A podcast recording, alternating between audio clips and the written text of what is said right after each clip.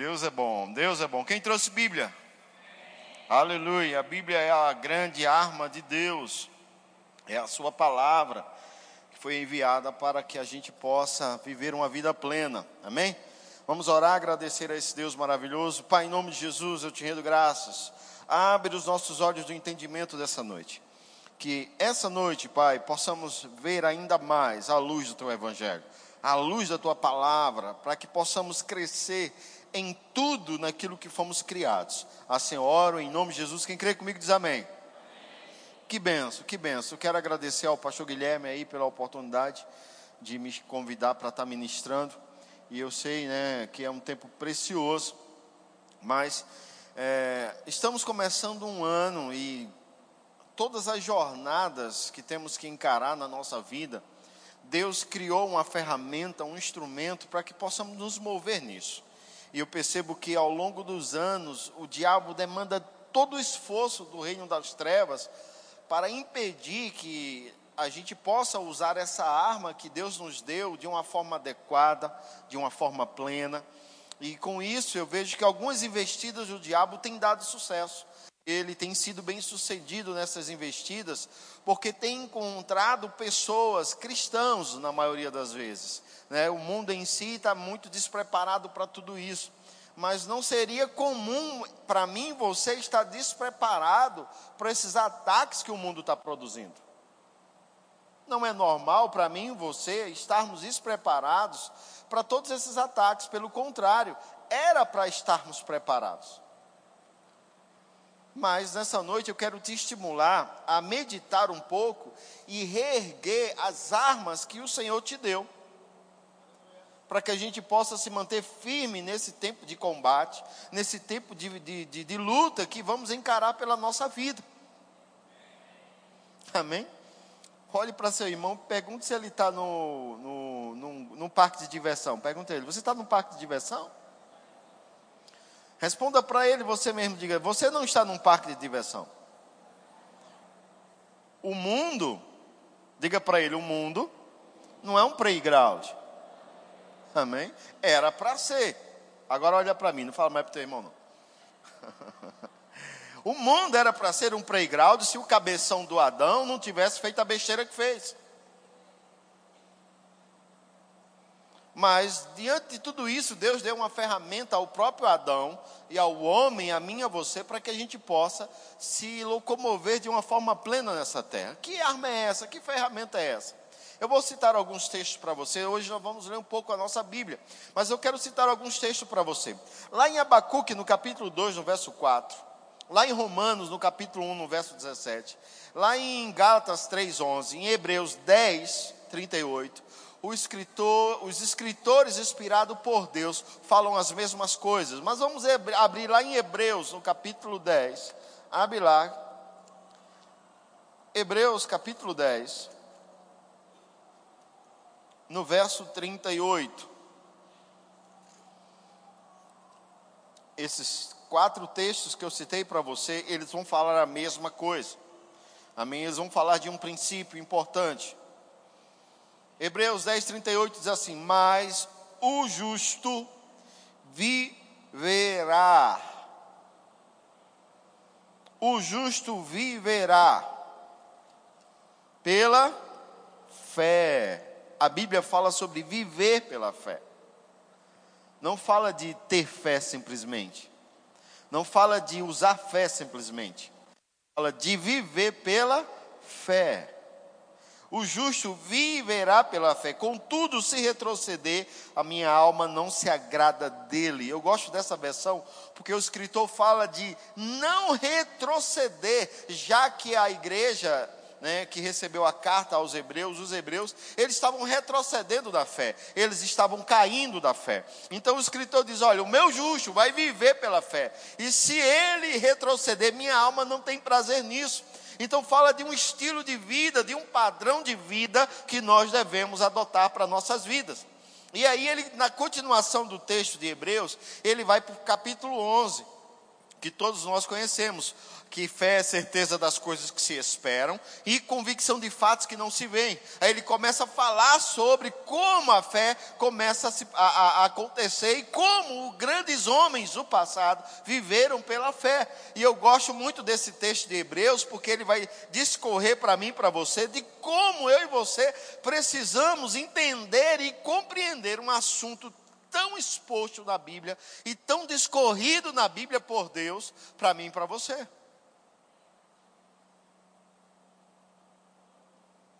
É um padrão. Quem aqui gosta de jogar bola?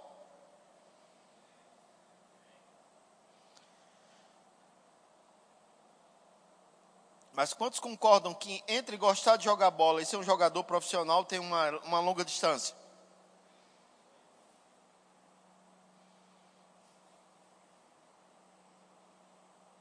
Gostar de fé não é suficiente, irmãos, tem que viver pela fé. Gostar de jogar bola não é suficiente, você tem que amar fazer aquilo ali. E se dedicar intensamente para ser um jogador profissional.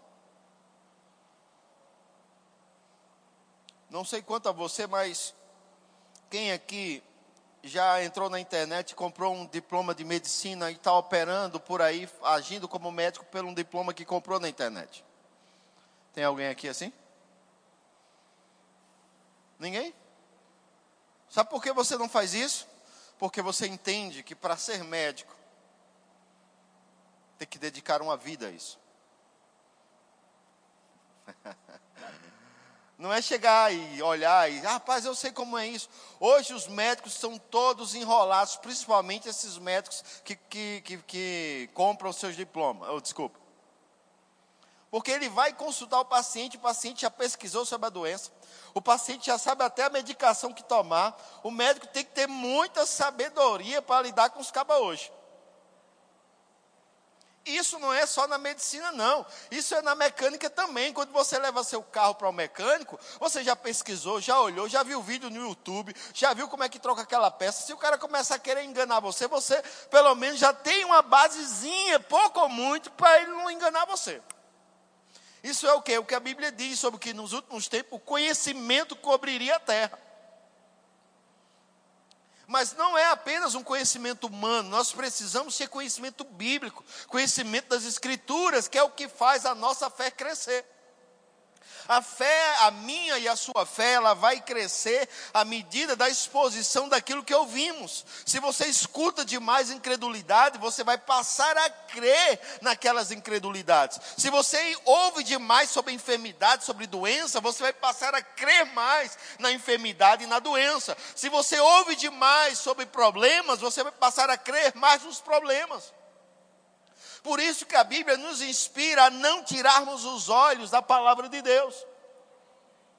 Ele falou para Josué: Olha, medita na minha lei dia e noite. Josué capítulo 1, verso 8. Josué estava assumindo o lugar de Moisés, e eu digo a você: não era qualquer líder, não era um líder fracassado, não foi um líder que fez coisas erradas. Josué estava assumindo o lugar de um cara bem sucedido. Mas ei, não importa se o lugar era de alguém bem-sucedido ou de alguém fracassado, o princípio é o mesmo: olhar e atentar para a palavra de Deus. Porque não são exemplos de, bem, de pessoas bem-sucedidas ou de fracassada que são a base para a nossa vida. A base para a nossa vida é a palavra de Deus.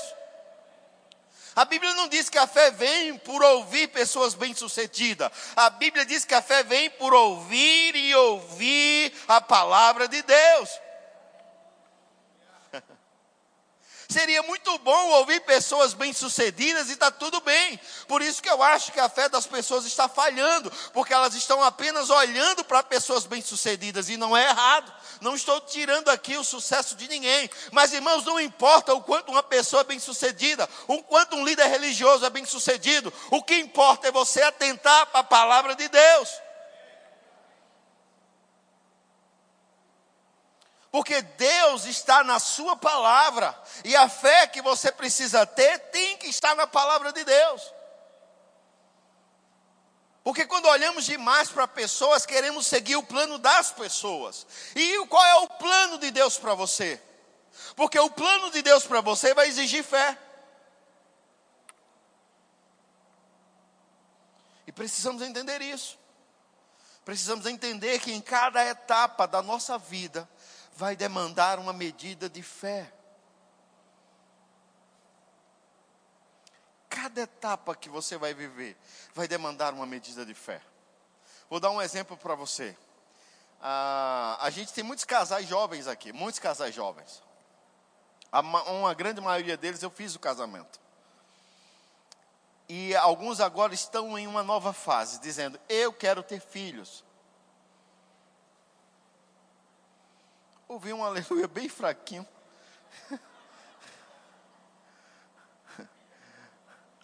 Mas é uma grande maioria que quer ter filhos. E eu vou te dizer, é uma nova etapa. E dentro dessa nova etapa vai se exigir fé.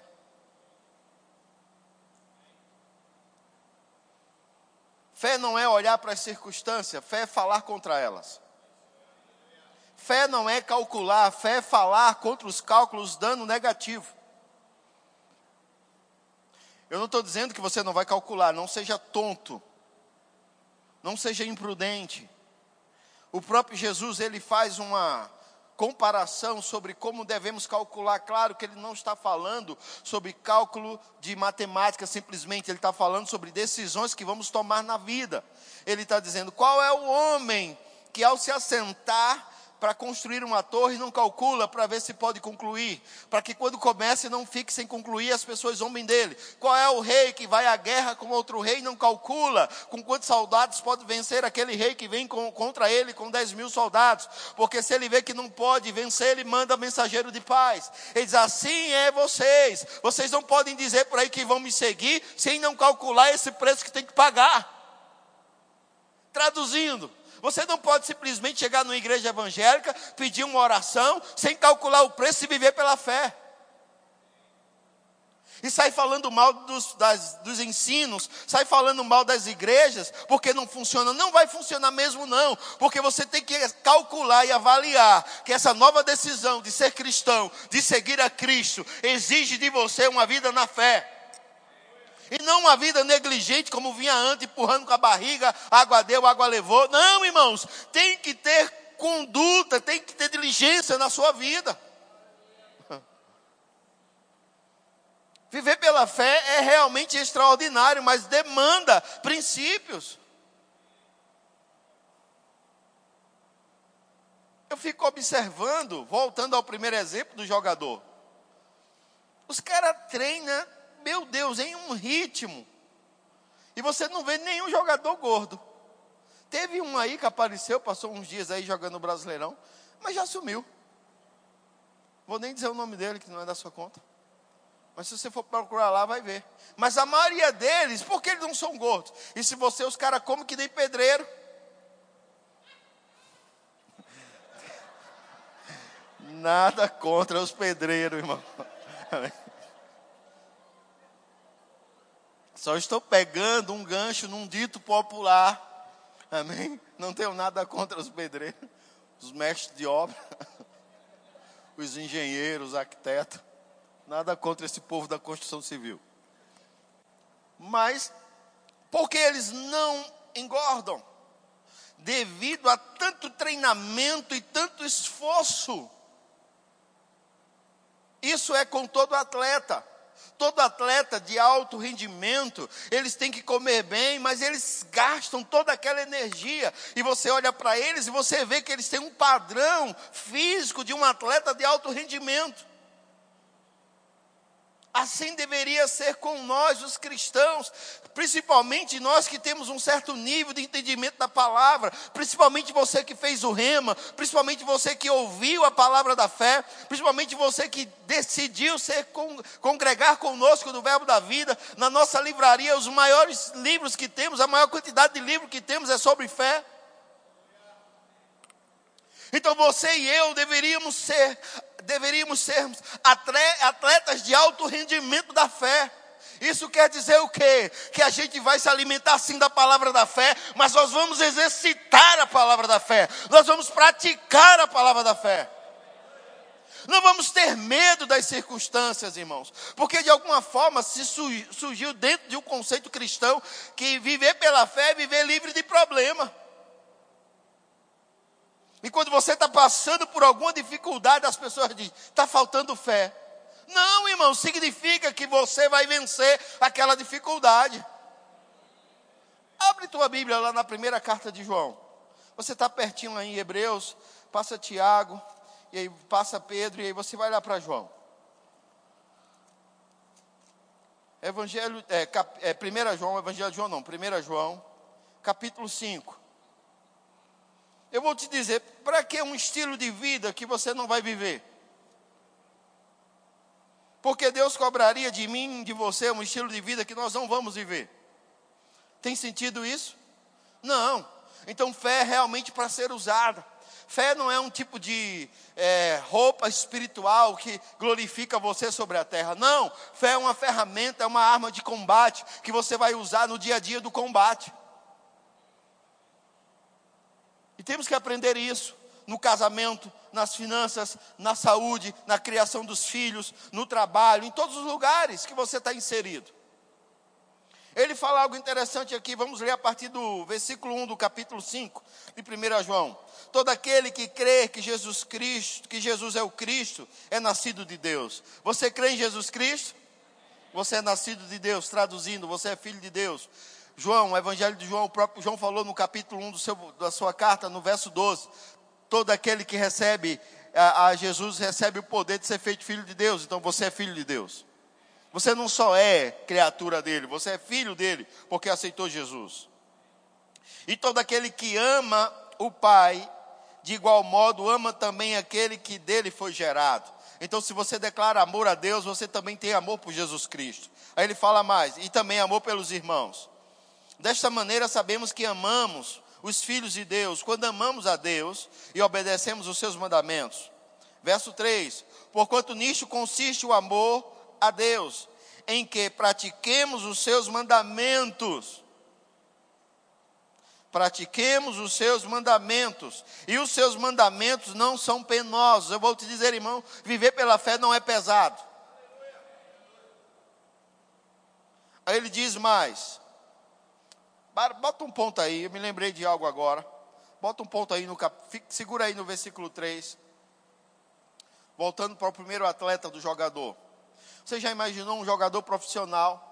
O treinador diz assim: Vamos correr 5 quilômetros hoje. O quê? Correr 5 quilômetros?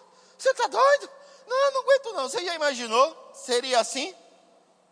É para ser assim? Correr 5 quilômetros, irmãos, para um jogador profissional não é peso nenhum. Agora, para alguns de nós aqui, é a morte.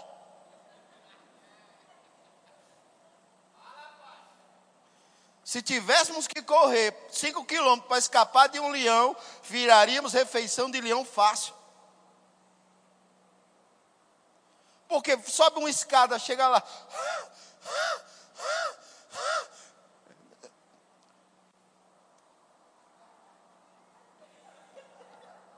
Só porque subiu uma escada para dar um recado? Tem elevador não aqui não, nesse prédio? Não, tem não, vai subir terceiro andar.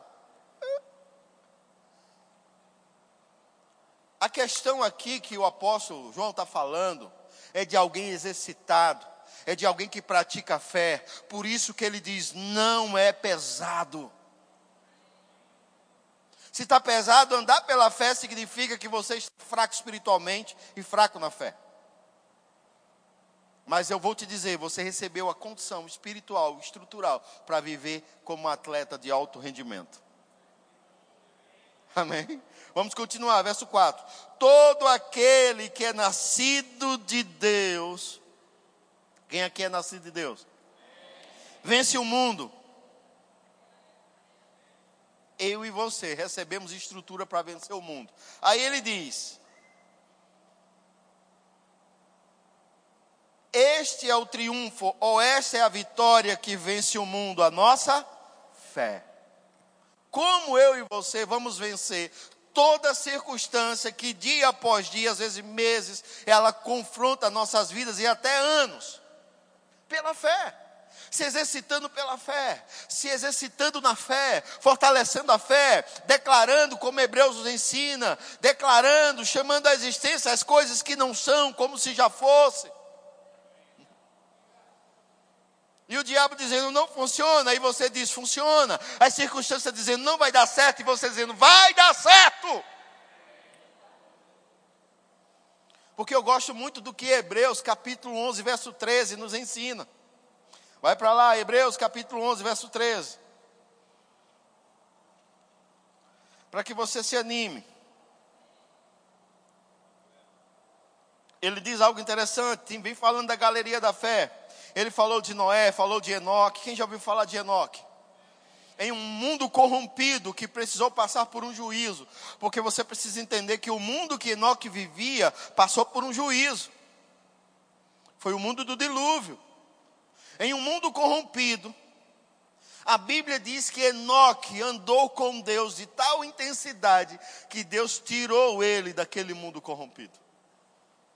Tomou ele para si mas também achou Noé naquele mundo corrompido. A Bíblia chama Noé de pregador de justiça. Em um mundo onde ninguém vivia justiça, Noé decidiu andar justamente. Como Noé fez isso? Pela fé. Pela fé. Viver pela fé, irmãos, é viver realmente na contramão do mundo. Aí ele diz no verso capítulo 11, no verso 13: Todos estes viveram pela fé e morreram sem ter recebido o que havia sido prometido. Você está chorando só porque passou alguns meses da sua confissão e você ainda não recebeu. Mas a Bíblia fala que esses homens, eles morreram agarrados no espírito da fé e não receberam o que havia sido prometido a eles. Mas eles não largaram o osso, eles não largaram as suas confissões, eles não viram o que eu e você estamos vendo, eles não, eles não desfrutaram do espírito da fé como eu e vocês temos, como eu e você temos desfrutado. Mas eles não largaram, irmãos, o, o, o poder da palavra.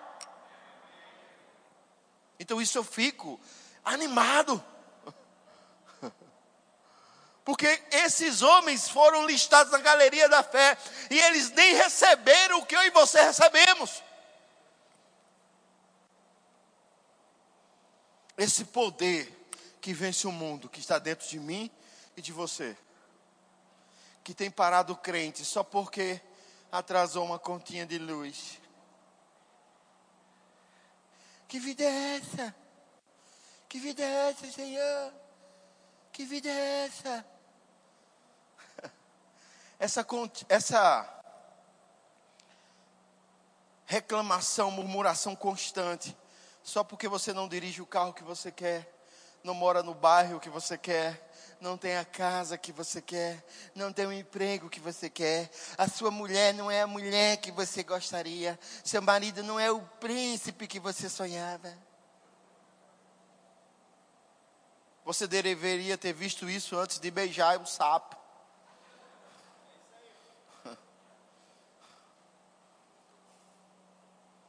Você deveria ter visto antes de tentar botar o sapatinho no pezinho da Cinderela. Mas você casou sem beijar o sapo e casou sem botar o, pé, o sapatinho no pé, agora viu que não é o, o príncipe nem é a princesa que você tanto espera. Mas pela fé você pode resolver isso. Pela fé, ele pode virar o príncipe que você tanto sonhou. Pela fé, ela pode virar a princesa que você tanto sonhou. Agora eu te faço uma pergunta: você consegue falar isso independente da circunstância? Você consegue falar que ela é uma princesa, que ele é um príncipe, independente da circunstância? Ou você é movido, ou a sua boca se move pelas circunstâncias? Porque quando a nossa boca se move pelas circunstâncias, nós não vamos ter o que a fé promete, nós vamos ter o que a nossa boca está falando.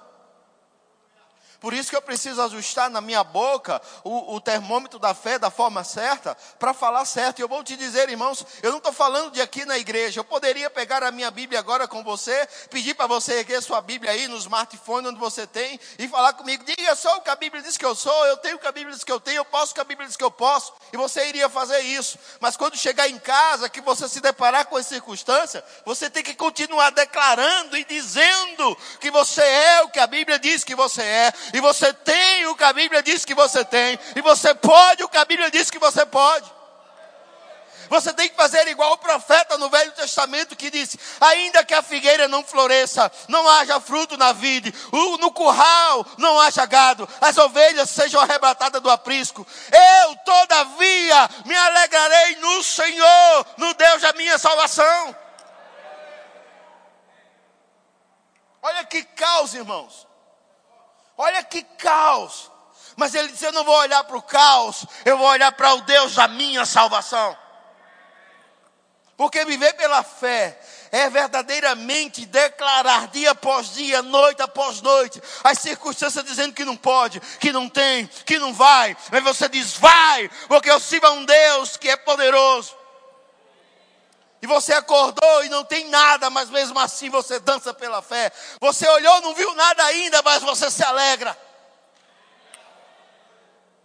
É muito lindo a gente olhar a história do profeta Elias, é lindo. E Tiago até citou o profeta Elias como um homem, como eu e você. Homem que tinha as mesmas falhas, os mesmos defeitos, mas orou e o céu deu chuva, orou de novo e o céu fechou.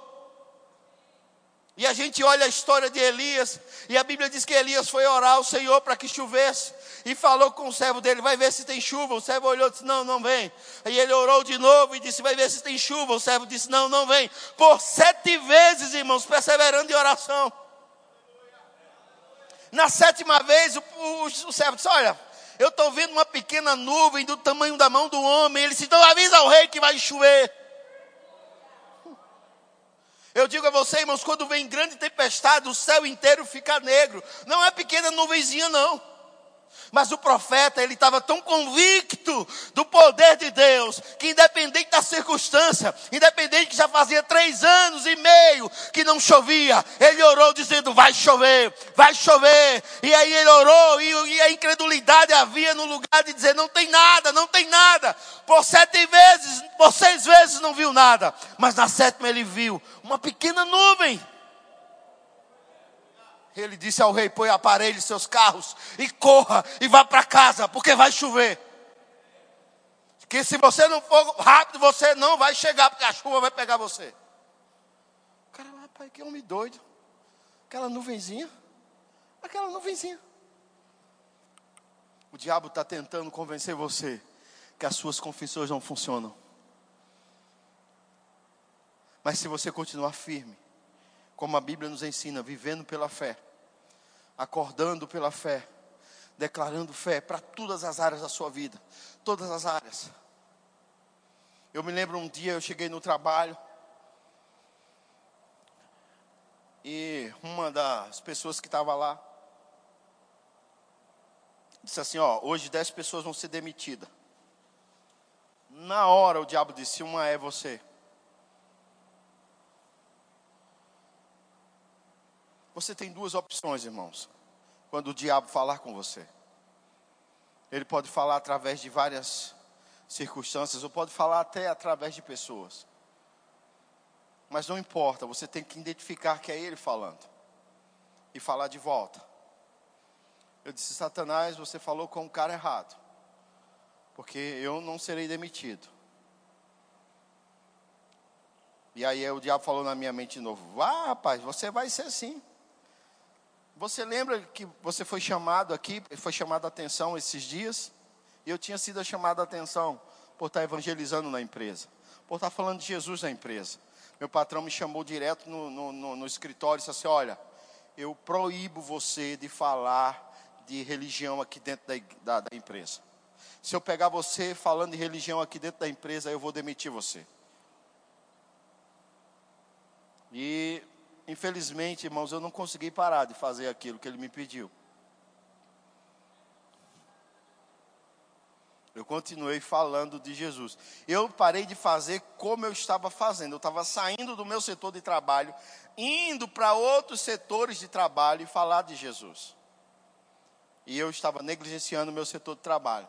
Então eu continuei no meu setor de trabalho. E, eu, e aí, Fulano, tudo bem? Sabe de Jesus que é bom? Eu estava lá trabalhando, mas não parei de falar de Jesus. E aí o diabo falou, disse, ele falou com você a semana passada e você não parou, você vai ser demitido.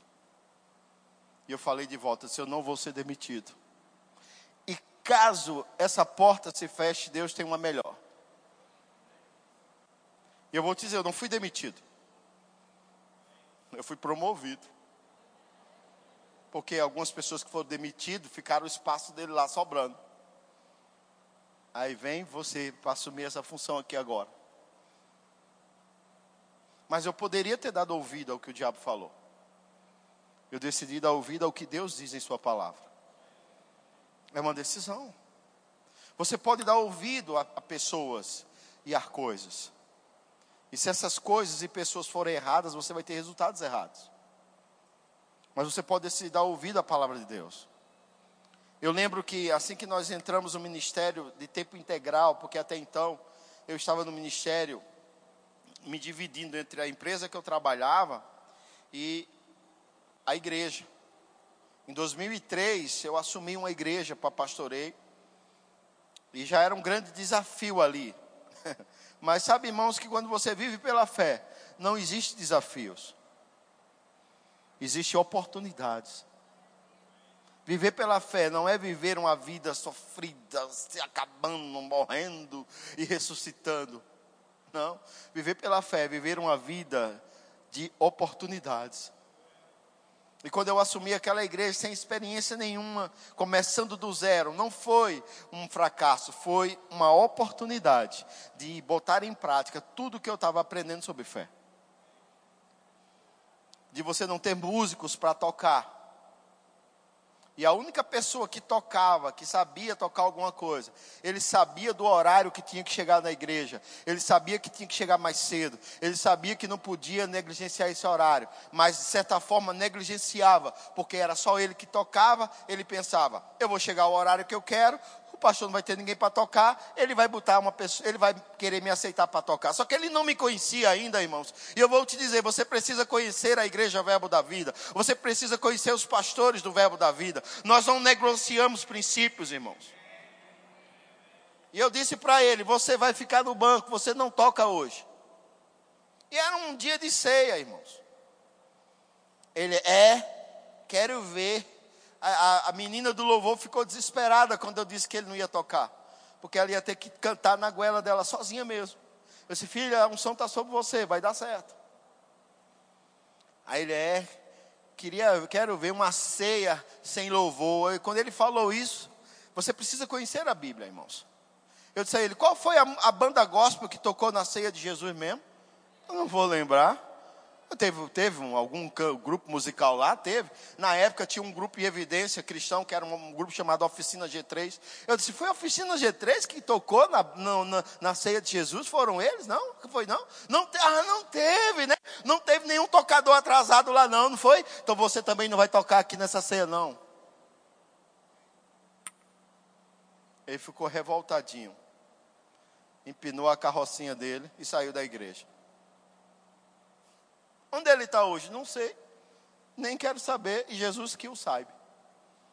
Mas sabe por quê? Porque os princípios da fé funcionam assim. Eu vou te dizer, irmãos, teve culto de eu ter que cantar. Hum. Quero que valorize o que você tem. Você é um ser, você é alguém tão importante para Deus. Aí eu lá cantando sozinho, sem ninguém entrar na igreja. Quem pensava em entrar, desistia porque me via cantando. Mas eu estava lá pela fé, declarando que aquela igreja ia crescer, que ia ter pessoas, que ia vir pessoas, que ia crescer. E de repente, nós nos tornamos um exportador de ministros de música. Nós éramos uma congregação. O pastor da sede às vezes ia lá na igreja, via os nossos músicos tocando e dizia: Eu quero aquele baixista. Mas, mas por que tu não arruma um para tu? Porque ele é muito bom. Ao baixista, eu não quero ir, não, pastor. Quem não manda aqui, meu amigo, nem a gente não, a gente só obedece. Vai para sete. Aí toca lá.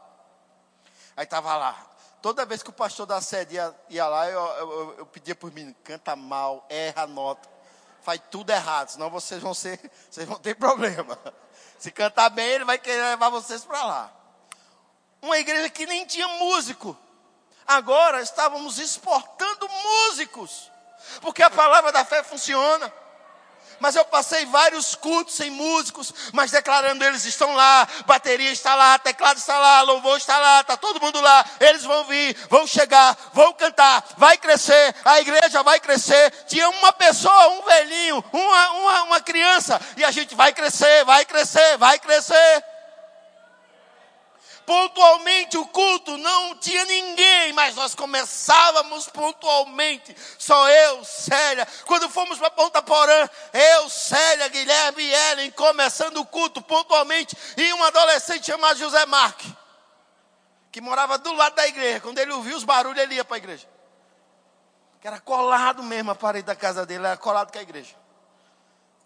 Ele chegava lá, ficava sentado, sem ninguém, irmão, um frio, um frio uma neblina que a, a, a, primeira igreja era de frente com a fronteira, eu vi a fronteira, eu vi o Paraguai do outro lado, uma, uma neblina que eu não estava nem vendo nada, mas estávamos lá, declarando as mesmas coisas, chamando a existência as coisas que não são, como se já fosse. Músico vem, músico vem, vem pessoas para servir aqui, e de repente, depois de alguns anos, estava lá a igreja lotada. Porque funciona. Funciona. Mas sabe o que aconteceu quando eu saí do trabalho secular para ficar em tempo integral no ministério? Na época, uma liderança que estava sobre mim, ele disse: Você sabe que agora o negócio vai ser ruim. Você sabe que agora não vai mais dar certo nada para você. Seus filhos vão adoecer. Você vai passar fome. Imagina, eu chego para você e você diz assim, pastor, estou querendo entrar no ministério. Eu digo, você quer isso mesmo?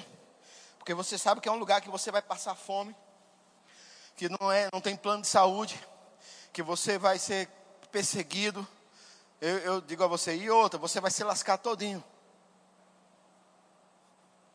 O que é que você diria sobre isso? Eu saí daquele lugar com a minha esposa, eu disse, amor, nós não vamos aceitar nada do que esse homem disse. Não importa se ele é liderança ou não. O que importa é o que a palavra de Deus diz. E ela diz: onde pisarmos a planta dos nossos pés, seremos bem-sucedidos. Onde colocarmos as mãos, prosperará.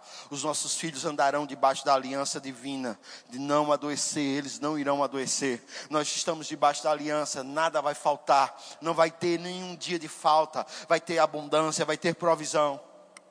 E sabe o que aconteceu? Não foi o que aquele cabeçudo disse, não. Foi o que a palavra de Deus diz a meu respeito. E eu me agarrei com ela. Porque às vezes você tem uma, um, um, povo te animando, dizendo, bora, bora, a igreja é uma bênção. Mas às vezes você tem críticas, você tem desafios, você tem pessoas dizendo ao contrário. E você tem que se posicionar nessa palavra, independente da circunstância. Porque o que funciona para mim e para você é fé. Deus não está muito preocupado com as nossas circunstâncias, irmão. Não, pastor, misericórdia, Deus está atento. Não, Deus está olhando se está saindo fé da sua boca e da minha boca. Porque se as circunstâncias estivessem movendo Deus, não haveria problema no mundo. Mas o que está movendo Deus e parando Deus é a nossa fé. O que parou Jesus no meio da multidão não foi a multidão precisando, foi a fé de uma mulher. E a fé daquela mulher não estava liberada, irmãos, naquele dia, já vinha sendo liberada há um bom tempo ela dizia, quando a Bíblia diz que ela ouviu falar de Jesus, ela disse: Eu vou tocar nele, eu vou lá, eu vou tocar nele, eu vou ser curada. Eu imagino os amigos dela, mulher, como é que tu vai? Tu não aguenta nem andar, tu está enferma, 12 anos, tu vive sofrendo, não tem médico que resolva isso. Tu acha que esse homem doido aí que apareceu, eu estou parafraseando, amém? Esse homem doido aí que apareceu vai resolver alguma coisa? Não, vai, porque ele é o Cristo, ele é ungido, ele é o Filho de Deus. E a Bíblia diz que ele é o que veio para curar. Então eu vou tocar nele e eu vou ser curada. Ela, ela disse, eu nem preciso, ela poderia ter dito, eu tenho dinheiro, vou mandar marcar uma audiência com ele. Não, ela não quis nem uma audiência com ele. Ela tá, estava meio parecida que nem o centurião, que nem queria que ninguém fosse à casa dele. Ele disse, manda só uma palavra, eu só quero uma palavra. Sabe, irmãos, às vezes a gente vem para o culto da igreja, isso é bom, você receber uma palavra, uma imposição de mãos. Eu poderia até pular aqui nos seus peitos uma voadora para você receber de verdade, mas isso não adianta. Se o que está sendo pregado não está sendo misturado com a sua fé. Você precisa crer que o que está sendo pregado nesse púlpito vai funcionar para você. Você não vai cair na ilusão do diabo de achar que nós tentamos, estamos tentando motivar você, uma palavrinha motivacional. Nem gosto desse tipo de coisa. Mas eu vou te dizer, esta palavra funciona, a fé funciona. E quem chegar para mim, para minha família, dizendo que não funciona, chegou atrasado. E não é uma circunstância ou outra que se levanta que vai anular essa palavra. Pode o mundo virar a ponta cabeça, a palavra continua sendo a verdade e ela tem poder para restaurar. E eu tenho que entender isso. Eu tenho que entender isso. E aquela mulher, irmãos, ela saiu de casa. E ela disse: Eu vou tocar. Tocou e foi curada. E Jesus disse: Alguém me tocou. Pedro disse: Senhor, há uma multidão aqui. Eles estão nos apertando. Ele disse: Não, alguém me tocou diferente. Sabe, irmãos, o que vai tocar Deus diferente não é a tua necessidade ou a minha. É fé. É fé. E o que é fé, pastor? É você tirar os olhos um pouco da circunstância. Parar de colocar lente de aumento na circunstância. E colocar lente de aumento na promessa, na palavra de Deus. Quando você olha para a circunstância, ela diz: vai morrer.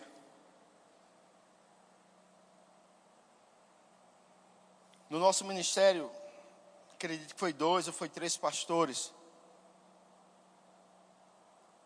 Chegaram a partir com esse vírus do inferno, o Covid. E claro que você fica pensando, poxa, como é que um homem da fé, alguém da fé, morre com esse vírus, morre com isso? E eu vou te dizer, irmãos, do jeito que qualquer pessoa morre. Quando a nossa boca para de chamar à existência as coisas que não são como, como se já fosse. Nós damos mais atenção ao sintoma do que à palavra. E todas as vezes que você colocar uma lente de aumento no problema, a palavra de Deus vai diminuir na sua vida. E a sua fé vai começar a ser bloqueada. Você precisa colocar uma lente de aumento na palavra de Deus. E deixar ela forte, cada vez mais forte na sua vida. Independente das circunstâncias. Porque viver pela fé é sair todo dia e arrumar uma briga com Satanás. E não ficar se esquivando dele. Tá, não, vou por aqui. Não, é arrumar uma briga com ele. Para ele saber que é ele que tem que se esquivar quando você chegar. É ele que tem que se esquivar, irmãos. E sabe como é que, que o diabo retrocede? Quando usamos a palavra da fé. O diabo ele não está muito preocupado com as igrejas. Desde que as igrejas estejam ensinando a palavra da fé. O diabo não está muito preocupado com você aceitar Jesus ou deixar de aceitar Jesus. Porque se você aceita Jesus e não anda pela fé, não deixou de ser escravo dele. Porque um dos desejos de Deus é que você seja salvo. O outro desejo de Deus é que você chegue ao pleno conhecimento da verdade. Porque chegar ao pleno conhecimento da verdade significa andar por fé. E eu tenho visto pessoas parando, desistindo, retrocedendo, porque estão olhando para o natural. E num mundo como hoje, que é, há tantas críticas quanto à palavra da fé, há tantas, é, como eu posso dizer, exaltação às coisas erradas, se você não tiver realmente firmeza na palavra, você pode ficar confundido. E Deus não quer você confundo, confundido, confuso. Deus quer você equilibrado na palavra. Então não importa, irmãos, as circunstâncias. O que importa é o que você está fazendo com essa palavra. Porque ela é poderosa para mudar. Quero chamar o louvor. Ela é poderosa para mudar as circunstâncias. Para para pensar. Você diante de grandes desafios sem as armas certas. Mas você e eu recebemos as armas certas. Essa é a vitória que vence o mundo. A nossa fé.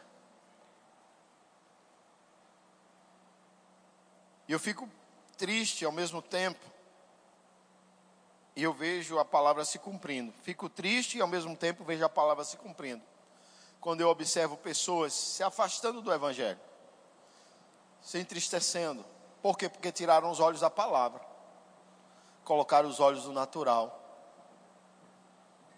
Aí começa a dizer: ah, não funciona, ah, não é bem assim.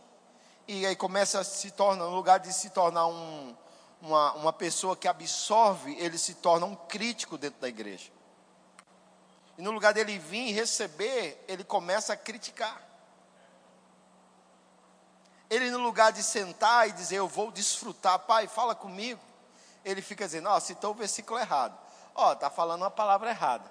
Ó, a roupa dele está não sei o quê. Ó o cabelo. Ó não sei o quê. Ó isso. Ó aquilo. E aí começa a perder. Por quê? Porque não está o melhor lugar. Estamos na igreja, se está calor, ai meu Deus, ai meu Deus, ai meu Deus, meu Deus, escuta não acaba não. Se está frio, por que não aumenta esse ar? Se tem luz demais, meu Deus, essa luz, essa luz não tem igreja, não tem luz não, velho. Nunca está satisfeito. E não está entendendo que o diabo está levando você para um caminho onde ele governa, domina e vai prender você aí. A Bíblia diz: em tudo rendei graças. Em tudo rendei graças. e quem vive pela fé, vive rendendo graças. A Bíblia diz que Abraão, grande exemplo de fé, a Bíblia diz que ele disse assim: eu vou crer.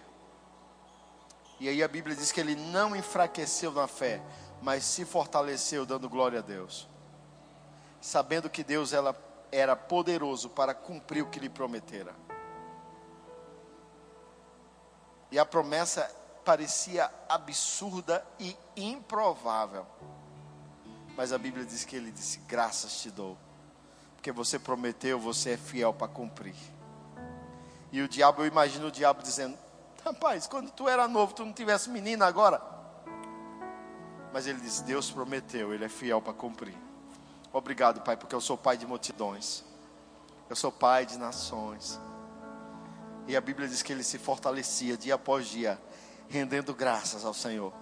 Por mais distante que a promessa parecia, mas ele se fortalecia, dizendo: Obrigado, Senhor, é real. E os homens da galeria da fé, a diferença deles para os que fracassaram é que eles não abandonaram a promessa. Eles ficaram firmes, sabendo que quem prometeu é fiel para cumprir. Uma coisa que eu e você precisamos ter é convicção de quem te chamou, convicção de quem prometeu, convicção de quem falou com você.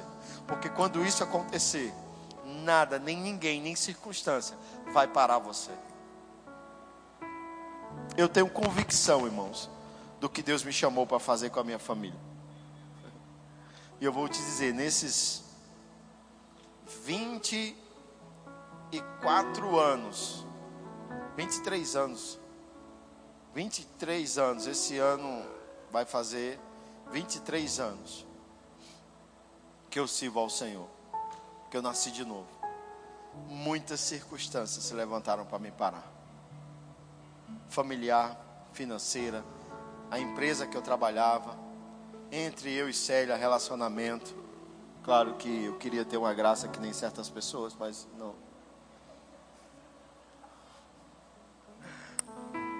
Filhos, tudo. Para tirar você do caminho da fé. Para parar você. Ah, hoje não tem dinheiro para ir para a igreja, vamos andando. Ah, faltou gasolina, deixa a moto aí, vamos andando. Só tenho essa roupa, vamos com ela assim mesmo. Mas não parávamos por nada. Não paramos por nada. Sabe como é o nome disso? Viver pela fé. Por um período eu usei a fé como algo passageiro, como uma roupa que a gente troca, mudou a moda, a gente muda a roupa. Mas fé não é como uma roupa, irmãos. Fé é como a pele. Não pode deixar você. Não pode desgrudar de você. Não pode. Fé é como a pele. Não é como a roupa, que a moda muda, mudou, trocou. Houve um tempo, eu lembro dos meus tios usando aquelas calças apertadas com boca de sino, não lembro se você vai lembrar, mas uns sapatão, uns tamancão. Eles tinham os cabelos black power, faziam uns gafos assim, arrepiavam os cabelos, cheio de corrente, e ia para as discotecas. E minha avó já era crente, ela ficava indignada com aquilo, e eu e meu irmão querendo usar aquilo, e ela metia cascudo na gente, arrastava a gente para a igreja, a gente era criança, mas meu tio era adulto, ia para discoteca. E ela dizia essas músicas do mundo. E meus tios lá ouvindo aquelas músicas dos anos, né, bem antigos. E quando era forró, eita irmão, minha avó ficava indignada quando tinha o forró. Ela dizia que era do Satanás. Mas os pés da gente ficavam se balançando. E ela brigava com a gente. Isso nos tirou do Senhor por um tempo. Me tirou do Senhor por um tempo. Mas graças a Deus pelas orações dela. Hoje estamos aqui. Uma mulher que não desistiu das suas confissões. E quando na, quando na casa ela, ela era a única crente por muitos anos. Hoje ela tem filhos. Tem tios meus que são pastores. Tem neto pastor, filho pastor, neto pastor. Mas sabe por que isso aconteceu? Porque ela não desistiu da vida de oração. E antes de morrer, viu o marido ser batizado nas águas. Um homem que meu avô não ia nem em festa de dia dos pais na igreja. Mas antes da minha avó morrer, ela viu meu avô. E sabe quem batizou ele nas águas? O filho dele, que era pastor, que também vivia nos forró, na, na, nos bailes. Se você falar para minha avó, que já foi estar com o Senhor, que a fé não funciona depois que ela viu tudo isso, você chegou atrasado. Mas houve um tempo que ela era a única crente da rua, referência de rua, ah, na rua da irmã Maria, porque só tinha ela de crente. E todo mundo sabia que ela era crente, sabe por quê? Por causa da roupa, dos piteados. Uma pioneira do reino da fé na família. Quando tudo dizia o contrário, ela estava lá orando. Quantas vezes eu peguei a minha avó orando? Obrigado, e ela falava o nome de todos os filhos, de todos os netos. Quando ela fazia jejuns, no dia que ela esquecia, engolia saliva, ela zerava o jejum e começava de novo. Porque nem a saliva ela engolia. Vive pela fé, irmãos. É em tempo algum retroceder daquilo que você orou e buscou no Senhor. As circunstâncias podem dizer que você não vai, mas elas não podem determinar a tua vida. Pastor, e se eu morrer sem acontecer? a não ser que você vá para o inferno, a melhor coisa que tem é estar com o Senhor. Quem aqui trocaria uma a salvação por uma casa lá no Carpedim com a Land Rover na garagem? Ah, você não trocaria, né? Então, por que se matar por uma coisa como essa, que se Jesus voltar vai ficar tudo aí? A Bíblia nos inspira a buscar em primeiro lugar o reino de Deus e a sua justiça, e todas essas coisas vão ser acrescentadas. Se Jesus não voltar, logo logo você vai estar morando onde você quer, com o carro que você quer. Mas não é esse o objetivo de vida. O objetivo de vida é viver pela fé. Buscar o reino de Deus pela fé. Vir para a igreja pela fé. O corpo não quer vir, você traz. Você traz essa carcaça velha e senta ela aí. Ela não quer vir, mas você diz: Você vai. Eu tô, não está cansado nada. Você passou até meia-noite ontem na, na, na, internet, você vai. Você traz, ó. Coloca ela sentadinha aí. Porque é pela fé. Irmão, se eu, se eu falar para você às vezes que eu não quis ir para o culto, meu Deus. E olha que eu sou pastor. Eu gosto de uma história. Que a mãe foi acordar o filho e disse assim: Filho, vamos para a igreja. E ele disse: Mamãe, eu não vou para a igreja hoje, a não ser que a senhora me dê três motivos bíblicos. A veinha tinha feito rema, ela era sabida na palavra. Ela disse: Hebreus 10, 25. Não deixai-vos de congregar. A ele, eita, verdade. Falta dois ainda. Ela disse: Salmo 133, os irmãos têm que viver unidos. E você não vai se unir com os irmãos aqui em casa. E sim, mamãe, mas ainda falta um versículo. Você é o pastor da igreja. Levante-se que hoje é você que vai pregar. Vamos para a igreja. Às vezes até nós, irmãos, os pregadores, não queremos vir para a igreja. Mas a gente vem. Submeto o meu corpo à servidão do meu espírito. E trago minha carcaça para a igreja e submeto ela ao culto, e louvo, e adoro, e ergo minhas mãos, e digo: Você é bom, Pai. Muitas vezes eu quero chorar, quero trazer à mente todos os problemas, mas eu deixo eles lá fora e absolvo a palavra de Deus, e já saio da igreja declarando a palavra, porque eu sei que ela é a verdade. Então, meu irmão, faça que esse ano seja um ano diferente. Se você fizer as mesmas coisas do ano passado, você vai ter os resultados do ano passado. Mas se você decidir fazer diferente, cultuar mais, ler mais, orar mais, buscar mais. Pastor, se nada acontecer, mas pelo menos mais de Deus você soube. Porque é uma verdade. Amém? Ou ai de mim?